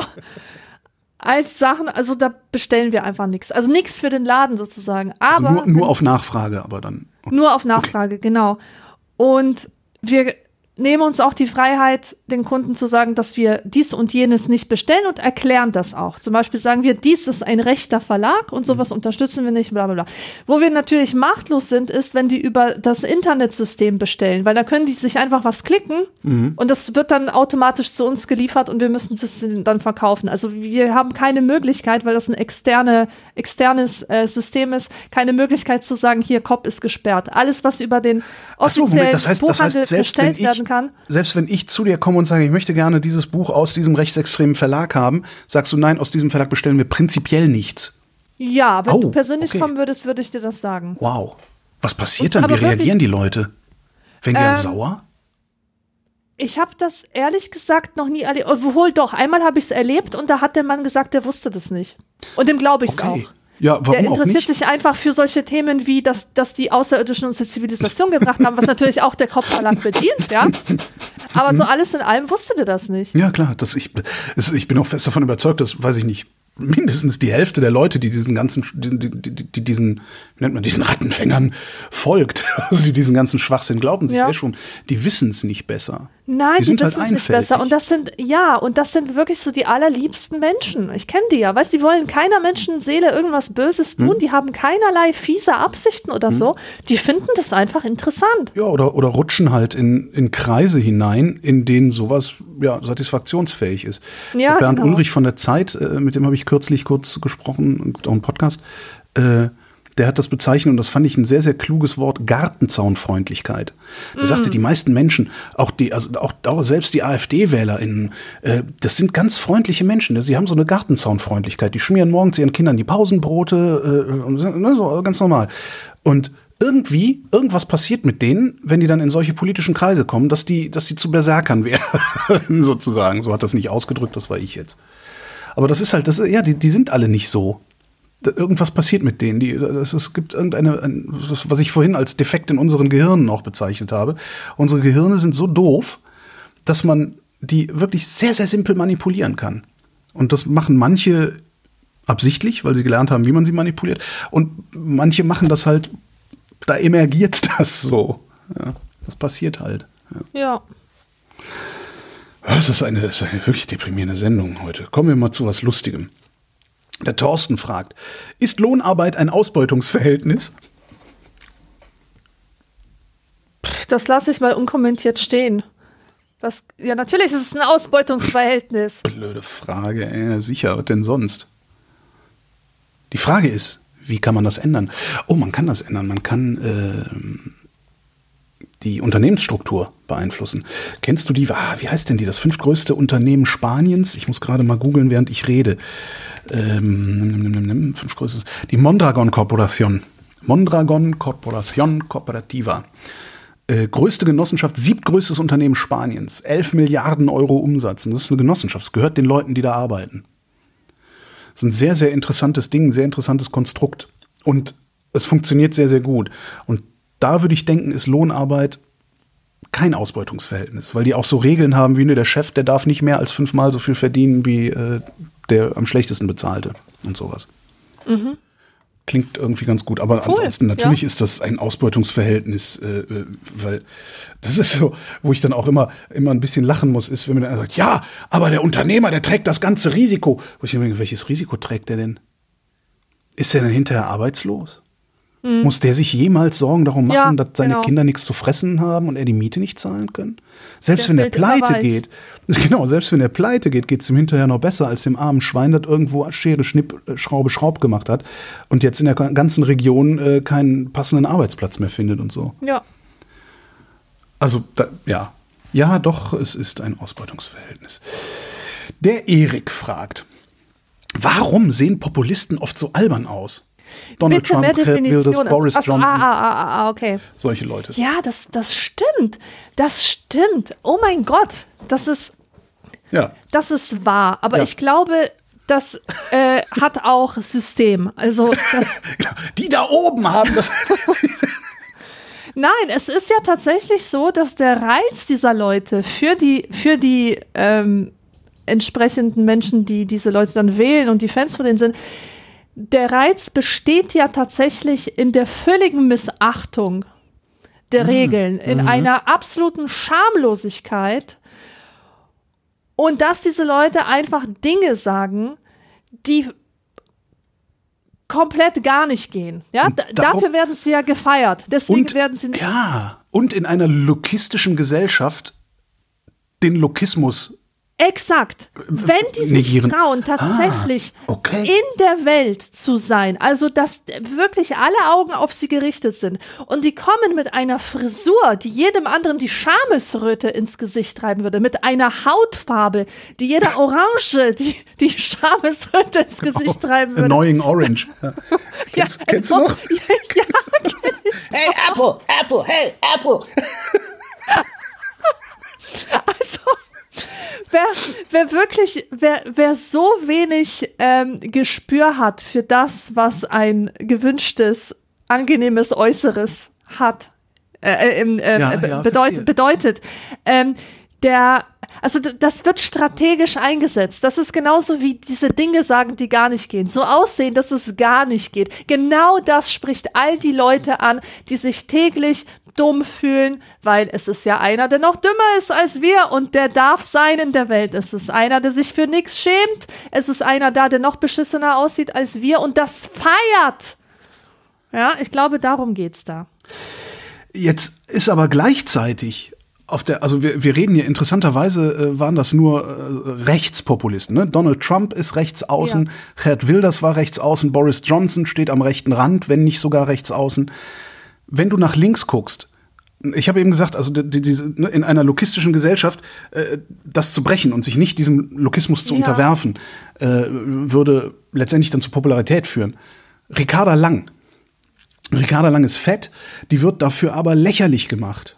Mhm. Und zwar in einem viel größeren Maße, als beispielsweise Donald Trump dafür lächerlich gemacht wird, dass er diese Frisur hat und orange ist und so. Also irgendwo zwischen, zwischen links und rechts muss da nochmal ein Unterschied sein. Hm, vielleicht auch zwischen Mann und Frau? Ah, guter Punkt. Sehr guter Weil Punkt. Ich glaube, stimmt. Als Mann darfst du aussehen wie Günther Verheugen. Ja, ja, ja, ja, ja, genau. ja, ja, stimmt, stimmt, stimmt. Meine stimmt, Oma hat ja. immer gesagt, der Mann muss nur ein bisschen schöner sein als der Teufel. Das muss ich mir merken, da muss ich keine Namen mehr nennen, wenn ich solche Vergleiche ziehe. Ja, ja, ja, ja, ja, sehr schön. Robert fragt. Das ist übrigens der Robert, der äh, uns hier mit Fragen flutet, der nicht mehr lebt. Darum äh, lese ich jede Frage vor, die von Robert kommt, selbst wenn es eine doofe Frage sein sollte. Wobei der meistens keine doofen hat. Hoffentlich jetzt auch nicht. Meine schlimmste Dystopie sieht eine Zukunft, in der wir uns jeden Tag vollfressen, unserem Konsumwahn frönen, während es an der Tagesordnung ist, dass an Grenzen und auf den Meeren auf Menschen geschossen wird. Ich halte das nicht für eine Dystopie. wir sind da. Also, wir, wollte ich auch gerade sagen. Da. Wir ja. schießen noch nicht äh, auf die, aber das kommt demnächst auch noch, wenn zu viele kommen, weil anders kriegst du die dann nicht mehr abgewehrt. Ähm, wäre ein normales Leben vor so einem Hintergrund überhaupt möglich, würden wir so abstumpfen, würden wir so abstumpfen, dass es uns letztendlich egal wäre? Es war 2019, vielleicht hat sich zwischenzeitlich, also über die vier Jahre, die wir, die da jetzt dazwischen liegen, noch was verändert. Aber also erstens äh, finde ich, wie gesagt, wir leben da. Definitiv leben wir das da. Das ist das normale Leben. Ja. Das ist das Problem. Also es, es, es gibt kein anderes, das wir wählen könnten. Sondern wir leben hier und wir leben das. Und wir sind so abgestumpft, dass es uns letztendlich egal ist. Ein paar von uns begehren auf, aber. Es ist uns egal, weil wir nicht nah genug dran sind. Mhm. Wir werden von allen Seiten mit Konsumangeboten zugeschüttet, mit mhm. irgendwelchen, weißt du, ich nenne das immer, wie sage ich immer, ähm, weiß ich nicht mehr. Aber wenn ich in der Stadt bin und das ist eigentlich auch geil. Ich, ich sag ja immer, äh, ah, ich vergessen.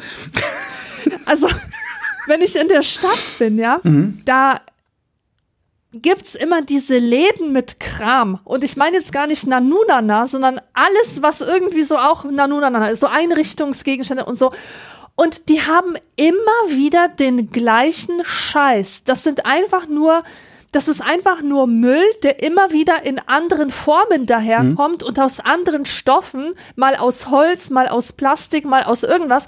Aber im Grunde ist das immer der gleiche Müll und die ja. Leute kaufen sich das, weil sie da irgendein Versprechen drin sehen. Ich meine, wie viele Staubfänger haben wir in, in unseren, in unseren Wohnungen rumstehen? Ähm, die, die uns einfach nur, also die Gier hat uns zuschnappen lassen. Die, also ich weiß noch, Holger, als wir uns getroffen haben zum ersten Mal, da warst du in dem Comicladen, grober Unfug, und mm. du hast einfach bis mit dem Quitzi einmal durchgegangen und dann hast du mit dem Finger auf alles gezeigt, was er dir einpacken soll. Naja, und das so nehme ich und den nehme ich und so das schlimm war das, das, nee, das nehme ich auch mit. Ich, da habe ich halt diesen sprechenden Eric Cartman gekauft. ja, aber auch, aber auch so ein komisches Ugly Doll und diverse Comics und ja Comics ja. nee die, also was nee die die die Ugly Doll habe ich nicht ich wollte eigentlich wollte ich einen ähm, Tickle Me Elmo haben habe ich aber dann doch nicht aber ja ich habe diverse Comics gekauft ja aber das ja, ist für mich egal, das, das lese ich das ist Literatur. Ja gut aber die das war einfach schön das ja, war so ja. bildhaft für ja, stimmt das nämlich, das nämlich, das nämlich, will ich haben, will ich haben, will ich haben. Äh, und das ist ja auch so eine Gier, die ich auch selber von mir kenne, wenn ich in so einem Laden mit schönen Dingen bin. Ja, dann will mhm. ich auch alles haben, haben, haben. Nur ich habe jetzt gelernt, über Jahre des Trainings natürlich, äh, meine Impulskontrolle so ein bisschen ins, also die Impulskontrolle zu trainieren. Und, und deswegen frage ich mich immer, brauche ich das wirklich? Und wenn ich es schaffe, nach Hause zu kommen, ohne irgendwas gekauft zu haben, dann stelle ich fest, okay, jetzt bin ich wieder ruhig Mhm. und ich stelle fest, ich brauche es nicht. So, aber diese, diese ähm, früher, als, als ich noch arm war, als ich noch 10 Mark Taschengeld bekommen habe, da ist das ja automatisch eingebaut, dass, dass du dir nicht alles leisten kannst und deswegen schon darüber nachdenkst, was du dir jetzt genau äh, kaufst, ob es die Cola-Kracher sind oder, oder die Sticker für, für oder Gl- Glanzbildchen. Ja. Seifenblasen, was auch immer, Beverly Hills 1910 Sammelbilder. Ähm, musst du dir halt genau überlegen. Und heutzutage sind wir alle so scheiße wohlhabend, dass wir Ja. uns noch nicht mal Gedanken machen. Und ich fand schon damals als Kind, fand ich es befremdlich, finde ich bis heute, dass man sagt, nicht ich, kau ich gehe mir was kaufen, sondern ich hol mir was. Ich, ich gehe jetzt da in den Laden und hol mir eine Barbie. Weißt du, so als würde das, als würde dies, dieses, ähm, dieses Kaufen nichts damit zu tun haben, dass man Geld ausgibt, dass, dass man also ja, hat's ja auch nicht. Weil das, so, Gel- so das, Geld ist, das Geld ist zumindest, wenn es um diese Barbie geht, in, in so ausreichendem Maße vorhanden, dass man nicht darüber Ja. nachdenken muss. Und darum Exakt. holt man es halt, darum Und deswegen man. holt man es sich, Ja, ganz genau. So, als wenn es umsonst wäre. Und das ist einfach, das ist einfach krass. Und solange wir dieses Selbstverständnis haben, Dinge zu kaufen, wird sich das nie ändern. Und das Allerschlimmste, finde ich, an diesem Selbstverständnis ist, dass wir, die Konsummöglichkeiten haben, die noch eine Wahl haben, dieses Selbstverständnis sogar den Armen einreden über Werbung, über unser eigenes Oh, Verhalten, ja. über das Vorhandensein dieser vielen kleinen Konsummöglichkeiten oder dieser, dieser unendlichen Fülle an kleinen Konsummöglichkeiten. Äh, Letztendlich üben wir dadurch einen Konsumdruck auf die Armen aus, dem die Ganz überhaupt nicht genau. standhalten können. Ja. Und ich glaube, das war früher nicht so. Das war in den 1970er, in den 1980er Jahren noch nicht so krass.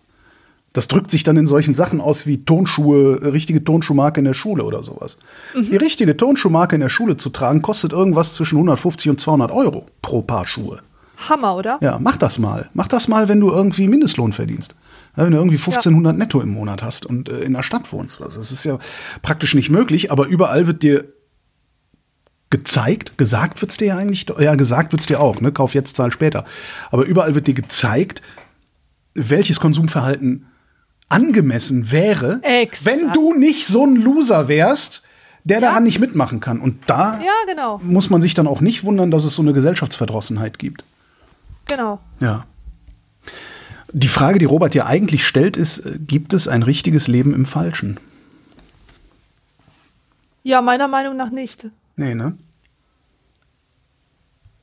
Absolut nicht, nein. Wollen wir mal hoffen, dass äh, unsere Kinder uns nicht fragen irgendwann, warum wir nichts unternommen haben. Wir hätten doch gewusst, was war. Ja, wir haben ja zum Glück keine, wir haben vorgesorgt. Ja, Dass uns das nicht wir, passiert. Wir nicht. Wir, nicht, Wir aber, müssen aber uns nicht rechtfertigen. Ich, ich, sag, ich, ich kann ja immer noch sagen, ich war im Widerstand. Ich habe Podcasts gegen die Gesamtscheiße gemacht. Nils schreibt, eine Frage an Holgi. Außer Alexandra weiß das zufällig auch, aber bei Holgi bin ich halbwegs sicher. Darf man nach einer Kastration Fahrrad fahren? Das wäre vermutlich, selbst wenn es nur eine Woche ist, echt mies für mich. Vielleicht sogar noch dann, wenn es irgendwann für mich relevant wird. Nils, natürlich muss nach einer Kastration das alles verheilen. Ja, das ist wie bei jeder Wunde so. Und darum, dafür kannst du aber nach einer Kastration wesentlich besser Fahrrad fahren als vorher, weil du dann nämlich keine Eier mehr hast, die dir im Weg rumhängen. Was denn, Alexandra? Nix. Nix, nix. Ich vermute mal, also ich. Meine Eier landen ja immer im Klo. Ich kann Ach Gott. Einen Schluck trinken. Ja, ich vermute mal, was der Nils meint, ist eine Vasektomie. Das ist keine Kastration. Kastration Ja, ich wollte ist, wenn gerade dir sagen, der, das Ding wenn abgeschnitten du nachher wird. so eine dünne Stimme hast Genau. als Eunuch im. Harem anheuern Die kannst. Eunuchen, genau. Kastration ist, wenn dir, wenn dir deine, äh, dein, dein, dein wesentliches Fortpflanzungsorgan, nämlich das, wo die, wo die Spermien gebildet werden und so, also, also wenn dir die Eier abgeschnitten werden, das ist eine Kastration. Äh, was ich an mir habe vornehmen lassen, ist eine sogenannte Vasektomie. Das ist eine Sterilisation. Dabei werden nur die äh, Samenleiter durchtrennt. Ähm, und ich, also, du wirst nicht die ersten Tage damit Fahrrad fahren können, weil das schwillt. Äh, darum solltest du dir, bevor du da hingehst, vielleicht hat er es auch schon machen lassen, wäre auch mal schön. Nils, falls du hier noch zuhörst, schreib mal in die Kommentare, ob du, ob du äh, dich hast kastrieren lassen oder ob du eine Vasektomie gemacht hast. Äh, also die ersten Tage sitzt du halt erstmal da und hast irgendwie so, also ich sag mal so mindestens 24 Stunden äh, Kühlakkus äh, in deiner Leiste liegen, weil das schwillt und, und ist halt auch echt unangenehm. Also ich weiß ehrlich gesagt nicht mehr, wie lange mich nicht Fahrrad fahren konnte, aber also eine Woche wird es gewesen sein. Aber im Zweifelsfall fragen Sie Ihren, äh, fragen Sie Ihren Schlauchdoktor, wie heißen die? Urologen? fragen Sie Ihren Urologen. Robert, anderer Robert, fragt, wie interpretiert ihr diese Zitate? I never saw a wild thing sorry for itself. A small bird will drop frozen dead from a bough without ever having felt sorry for itself. Mhm, okay. Ja, kein wildes Lebewesen hatte jemals Selbstmitleid. Von äh, D.H. Lawrence. Und noch eins von Nietzsche. Wenn du lange in einen Abgrund blickst, blickt der Abgrund auch in dich hinein. Das Ja. erste Zitat, ach so, bitte darum, auf den Aspekt der Erbarmungslosigkeit durch Arbeitsumfeld oder auch durch emotionale Störungen einzugehen. Ja, das ist mir jetzt irgendwie zu, Den ersten verstehe ich nicht. zu herausfordernd. Also das erste verstehe ich schon. Das ähm, will ja darauf hinaus, dass es eigentlich nicht besonders klug ist, Selbstmitleid zu haben, dass Selbstmitleid so eine Zivilisationskrankheit ist, quasi. es wird ja auf die Wildheit des Vogels ähm, hingewiesen.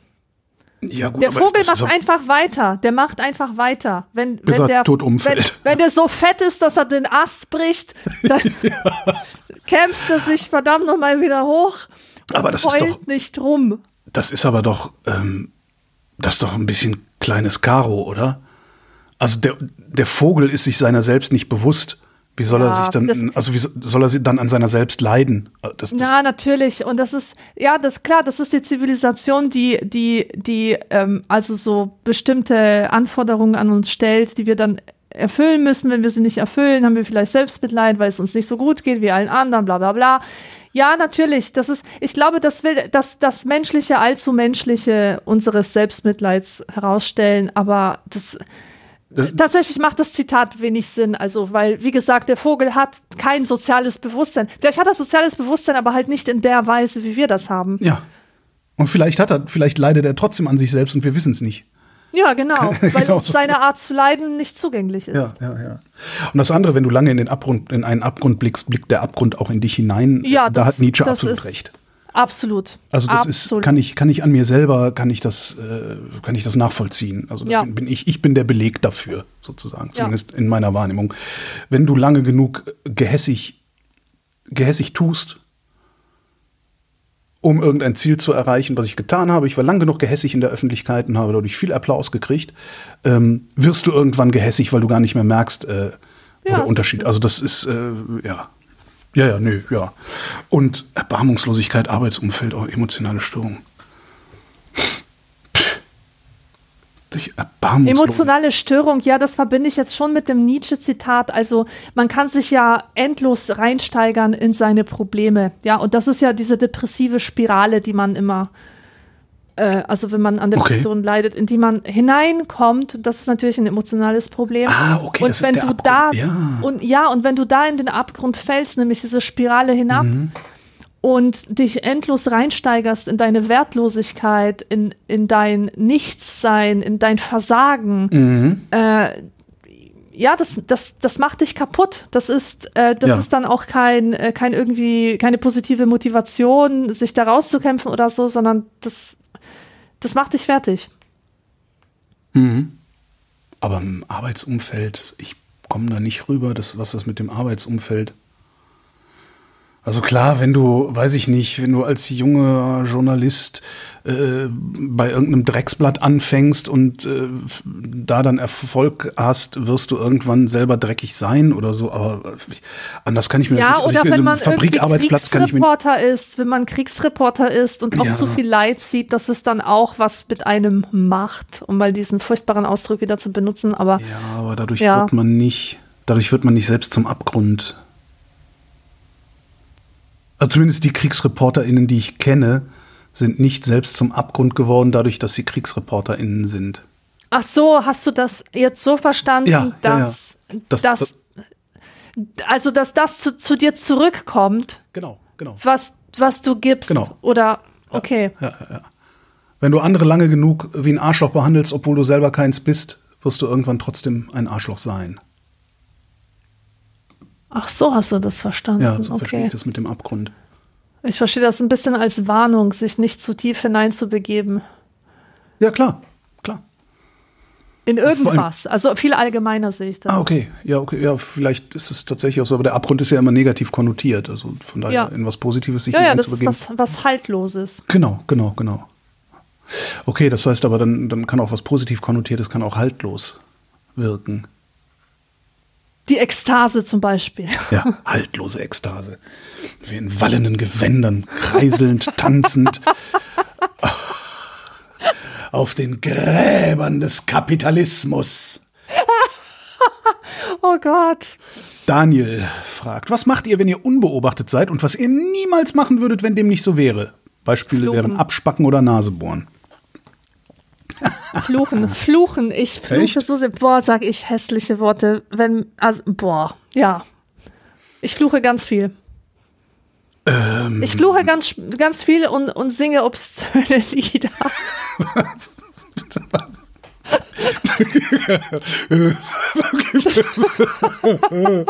Was? Okay. Ich fühle mich jetzt aber zu beobachtet, um diese zum Besten zu geben. Aber ja, das ist aber, das ist so, so ein, so eine Art Druck abzulassen. Also vor allem, wenn ich arbeiten muss und da irgendwelche Aggressionen habe. Ich wüsste jetzt, ich überlege gerade, was mache ich, wenn ich über onanieren? Mache ich lieber alleine? Du bist nicht alleine, Holger. Ich onaniere mit allen zu, anderen zusammen, aber nur gleichzeitig, nicht gleichräumlich. Ähm, das ist echt lange überlegen. Was mache ich, wenn ich unbohr? Selbst Nase bohren, also wenn es sein muss. Ich, ich habe eh so das Problem, das ist immer, ich weiß auch nicht, was das ist. Wahrscheinlich irgendeine neurologische Störung. Meine Nase juckt permanent. Das heißt, ich muss mich, es ist für mich eine kognitive Leistung, mir nicht ständig an der Nase Ah, rumzuposementieren. Von daher, also kann ich auch noch nicht mal sagen, dass ich in der Öffentlichkeit nicht Nase bohren würde. Nee, eigentlich nicht. hm, tust also, du manchmal vielleicht den Müll nicht so ganz sauber trennen oder so? Ja, aber Pinkelst du ins Schwimmbecken?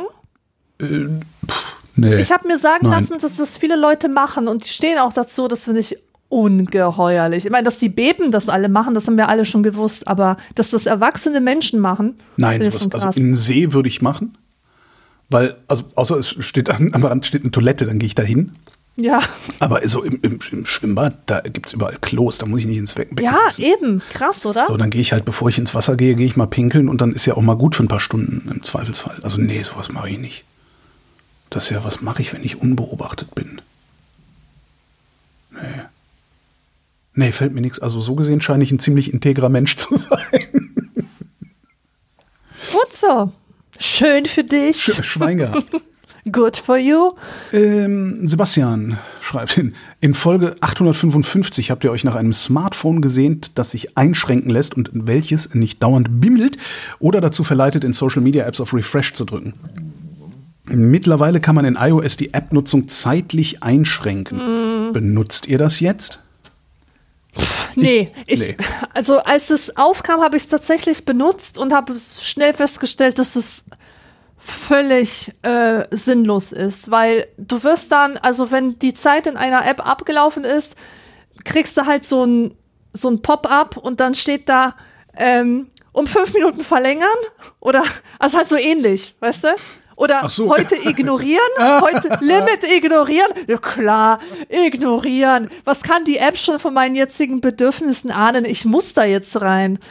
Und also nee, das hat nicht funktioniert. Was hingegen sehr gut funktioniert ist, dass ich seit über einem Jahr schon das Handy grundsätzlich leise gestellt habe. Das heißt, kein Vibrationsalarm, kein Irgendwas-Alarm. Ja, okay. Es ist einfach leise. Und ich habe ich hab jetzt nicht so einen Job, wo ich ständig erreichbar sein müsste. Und ich schaue oft genug aufs Handy, dass, dass ich es mitkriege. Hm. Und alle Leute, die mit mir zu tun haben, die wissen, dass ich äh, per E-Mail viel besser zu erreichen bin. Das sehe ich auch, das stürzt mich auch nicht. Und das schalte ich dann nicht ab. Und wirklich, das ist total super, weil auf diese Weise kann ich das Telefon komplett vergessen. Stundenlang kann das irgendwo liegen, ohne dass es dass es halt Geräusch macht, irgendeine Art von Geräusch. Und das hilft mir. Da bin Aber abgesehen davon äh, verbringe ich äh, sowieso gar nicht so viel Zeit am Smartphone. Hm. Oder vielleicht, vielleicht mache ich mir da selbst was vor. Wahrscheinlich mache ich mir selbst was vor und ich lüge mir ein zusammen. Ich sag mal, meine Social Media Nutzung ist nicht so exzessiv, wie sie einmal war. Ja. Ja, meine auch nicht. Also seit Twitter im Grunde, Ja, Twitter äh, Twitter ist halt so ein also- Assi-Planschbecken geworden. Da äh, äh, gehe ich überhaupt nicht mehr hin, außer ich werde einmal in der Woche werde ich gezwungen, zu Twitter zu gehen. Meistens von äh, einem meiner Auftraggeber, äh, der dann sagt, ja, hier, guck dir mal die Reaktionen auf diesen und jeden Artikel an, da, da siehst du's. Und dann sehe ich schon so, oh, fuck, ein Twitter-Link. äh. Dann muss ich halt wieder irgendwie ins, ins, ins Arschloch-Planschbecken. Ähm, seit Twitter nicht mehr, nicht mehr nutzbar ist, zumindest für mich nicht mehr nutzbar ist, für viele andere anscheinend schon, bin ich da nicht mehr und bin auch kaum noch auf, also kaum noch ist auch gelogen, aber bin nicht mehr so viel auf Social Media, das stimmt. Ähm, aber, also die Folge, um die es geht, die 855, Bibis Tasche hieß sie übrigens, keine Ahnung warum. Wegen Bibis Beauty Play. genau, da gab es ja auch mal sowas. Die ist vom September 2018, also ist jetzt äh, fünf Jahre her.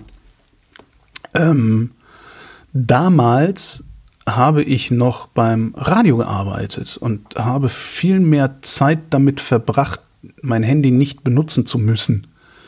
Oder mir einzubilden, dass ich es benutzen muss, weil in der Zeit, in der ich dann im Sender war, äh, habe ich mich um andere Dinge nicht gekümmert, außer um den Job, den ich da im Sender hatte. Mittlerweile ist es so, also, zwei, also Frühjahr 2021 haben die mich ja, haben sie sich von mir getrennt. Nee, haben die mich dazu gebracht, mich von ihnen zu trennen. so. ähm, und seitdem kann ich mir überhaupt nicht vorstellen, das Telefon, ich sag mal, für mehrere Stunden einfach liegen zu, einfach nicht zu beachten, weil mein gesamtes Erwerbsleben äh, daraus besteht, dass ich relativ zügig auf bestimmte Sachen reagieren muss, weil ich ständig irgendwelche Termine jongliere. Ähm, und, und nee, könnte ich mittlerweile kann ich mir das noch nicht mal ansatzweise vorstellen, das zu tun. Ich beneide Menschen darum, die das können, die also auch ein Erwerbsleben haben oder auch ein Privatleben oder bei mir vermischt sich das ja auch alles, ähm, die so, ein- so ein Leben haben, in dem sie einfach einen Tag lang das Telefon ignorieren können. So. Habe ich zum Beispiel im Urlaub machen können. Ich hatte dieses Jahr in Sommerferien äh, tatsächlich drei Wochen, in denen ich nichts arbeiten musste, gar nichts, null. Ich habe den Computer zu Hause gelassen, ich hatte alles, was zu produzieren war, produziert, alles. Ne, ne, ne. Ähm, und da habe ich tatsächlich, äh, wenn ich mich hingesetzt und gelesen habe, lag das Telefon irgendwo. Das heißt, es ginge, aber dann müsste ich ein anderes Leben leben. Was ich nicht unbedingt will, weil mein Leben gefällt mir sehr gut. Zielkonflikt. ja. Ja. Weiter geht's mit Christian. Christian schreibt, ich habe die Beobachtung gemacht, dass ich mich auf der Arbeit anders verhalte als privat.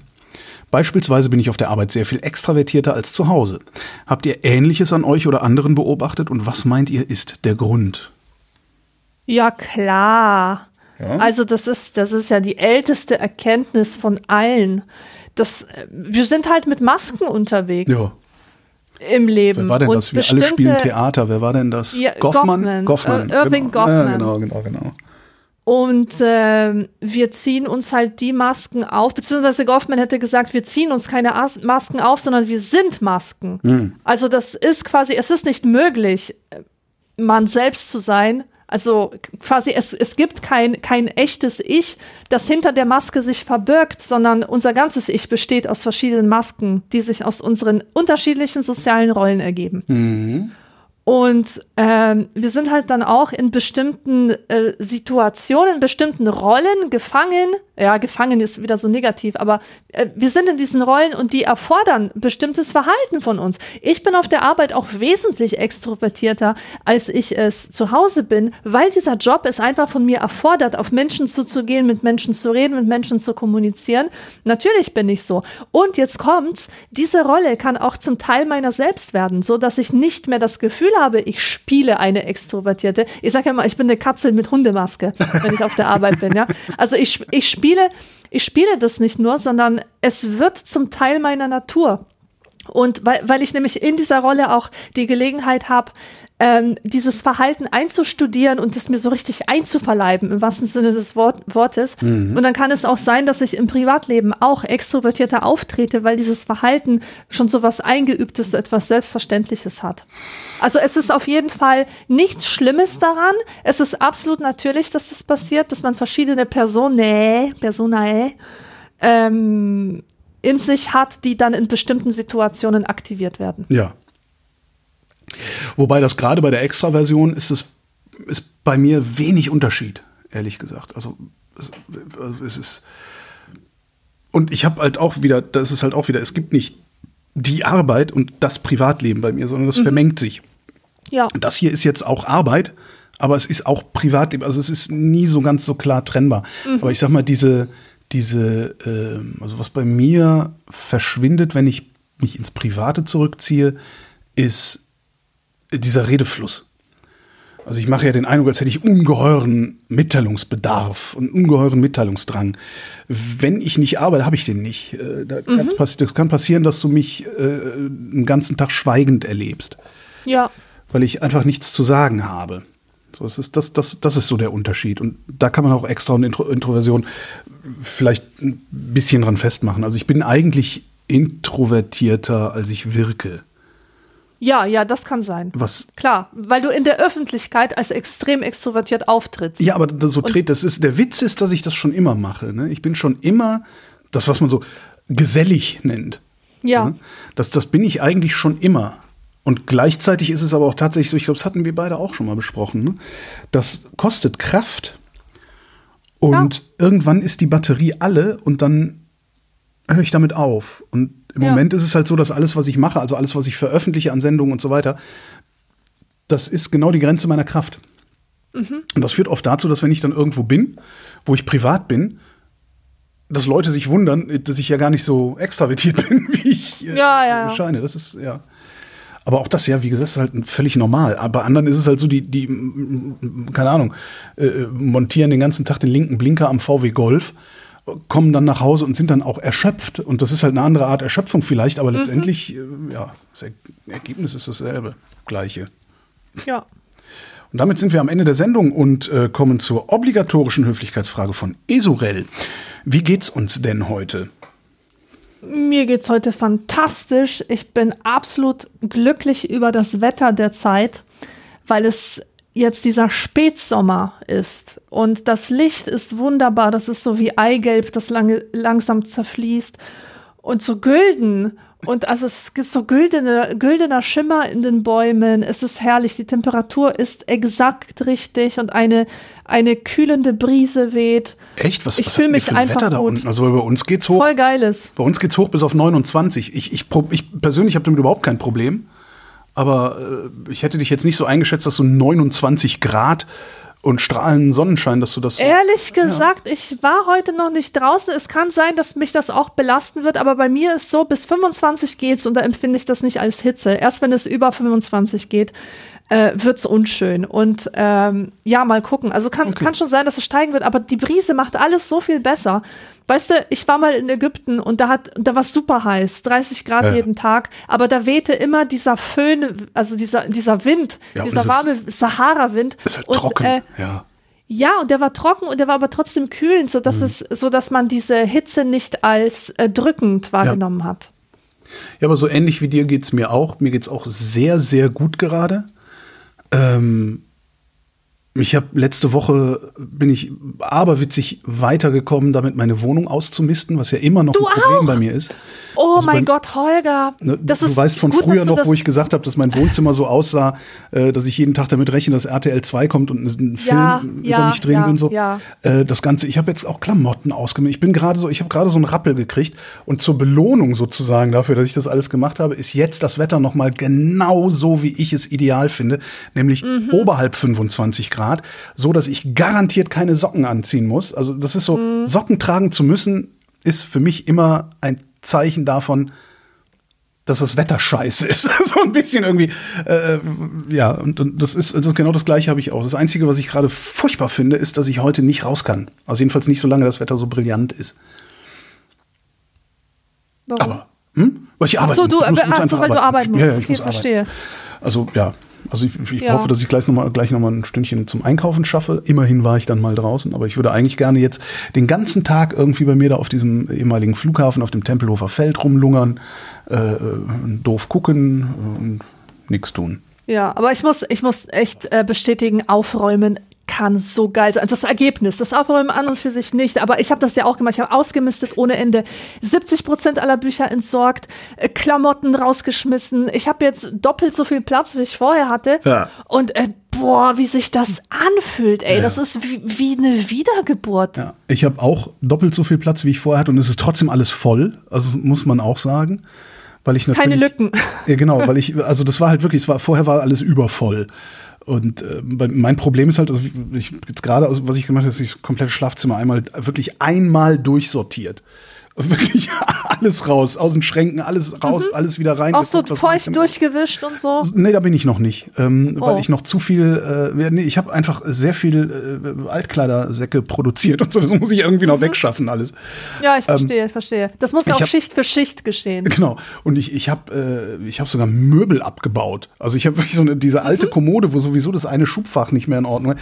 Ich habe gedacht, leck mich doch am Arsch und habe das Ding komplett demontiert und bin dann gestern äh, damit sogar hier zum, zum, wie heißt das hier, äh, zur, zur Berliner Stadtreinigung gefahren und habe das in die Holzreste gefeuert. Ähm, und habe jetzt eine sehr irritierende Lücke da, wo seit über zehn Ah. Jahren keine Lücke ist. Bin gestern Abend nach Hause gekommen. Das erste, was ich gemacht habe, als ich ins Schlafzimmer kam, war, Sehr, sehr schön. Und das Liebe. Problem, dass bei mir alles so voll ist, liegt halt daran, dass ich, dass, dass ich, dass ich irgendwie in den letzten, was haben wir, 2023, in den letzten zehn Jahren äh, dramatische Gewichtsveränderungen erlebt habe. Und zwar sowohl dramatisch runter wie auch wieder dramatisch hoch. Aha. Jojo-Effekt. Sozusagen. Ähm, und das, das hat halt zur Folge, dass ich, dass ich im Grunde so Kl Bekleidung, also Klamotten habe. Also ich habe Ausstattungen für jeweils 10 Kilo, wenn du so willst. Ne? Also wenn ich jetzt 10 Kilo abspecke, habe ich immer noch was zum Anziehen, weil das liegt noch da. Wenn ich jetzt 10 Verstehe. Kilo zunehme, habe ich immer noch was zum Anziehen, weil das liegt noch da. Und das liegt noch da, weil ich mir in dieser Runde gerade, in der ich abspecke, immer noch nicht traue, dass es das jetzt wirklich war, also dass es jetzt wirklich funktioniert, obwohl es das erste Mal in meinem Leben ist, dass es intrinsisch motiviert ist und nicht extrinsisch motiviert ist. Und genau darum traue ich dem Frieden auch noch weniger, weil verstehe. Ne, ich ringe mit mir selber darum und nicht mehr, es kommt nicht mehr irgendwie eine, ne, also bisher, wenn ich abgespeckt habe, war es immer irgendein äußerer Anlass, eine, eine, eine, wie auch immer geartete Krise, die nicht in meiner Psyche gelegen hat. Ja, sp- sprich äh, äh, Augenthrombose. Ja, äh, ja, ja. Ne, ähm, Lokismus hatten wir vorhin ja auch in der Sendung. Also ich dachte, wie sehe ich denn eigentlich aus? Ich kann mir nichts Schönes anziehen oder so. Und diesmal ist es zum ersten Mal so, hatte ich glaube ich auch erzählt schon, ne? dass ähm, seit ich in der Psychotherapie bin, ich als nur als Beifang dieser Psychotherapie Gewicht verliere. Ja, Wahnsinn. Und nicht, das ist nicht mein Voll gut. Hauptaugenmerk. Das ist natürlich eine super Motivation, ja. Irgendwie Ja. alle paar Wochen zu sagen, oh, T-Shirt passt nicht mehr, schmeiß weg oder tu, pack weg, nimm das alte raus, was so gepasst hat vor äh, drei Jahren oder fünf oder sonst wie. Und äh, darum habe ich noch immer so viel in den Schränken. Also, weil eigentlich könnte ich alles von hier an 10 Kilo aufwärts, könnte ich eigentlich auch weggeben. Äh, Traue ich mir aber noch nicht. Aber gut, ziehe ich da halt im, Zweifel, wenn, wenn alles gut geht, erzähle ich in einem Jahr, dass ich das alles auch weggeräumt und noch ein paar Schränke abgebaut habe. ja, Ja, das Wetter ist gerade die Belohnung. Also im Moment geht es wirklich sehr, sehr gut. Ja. Das war's. Dann gehen wir jetzt nach Hause. Komm, lass nach Hause. ja, ich gehe jetzt. Nur du und ich. Lass Ja. uns abhauen. Alexandra, vielen Dank. Tschüss. Und Publikum, vielen Dank für die Aufmerksamkeit.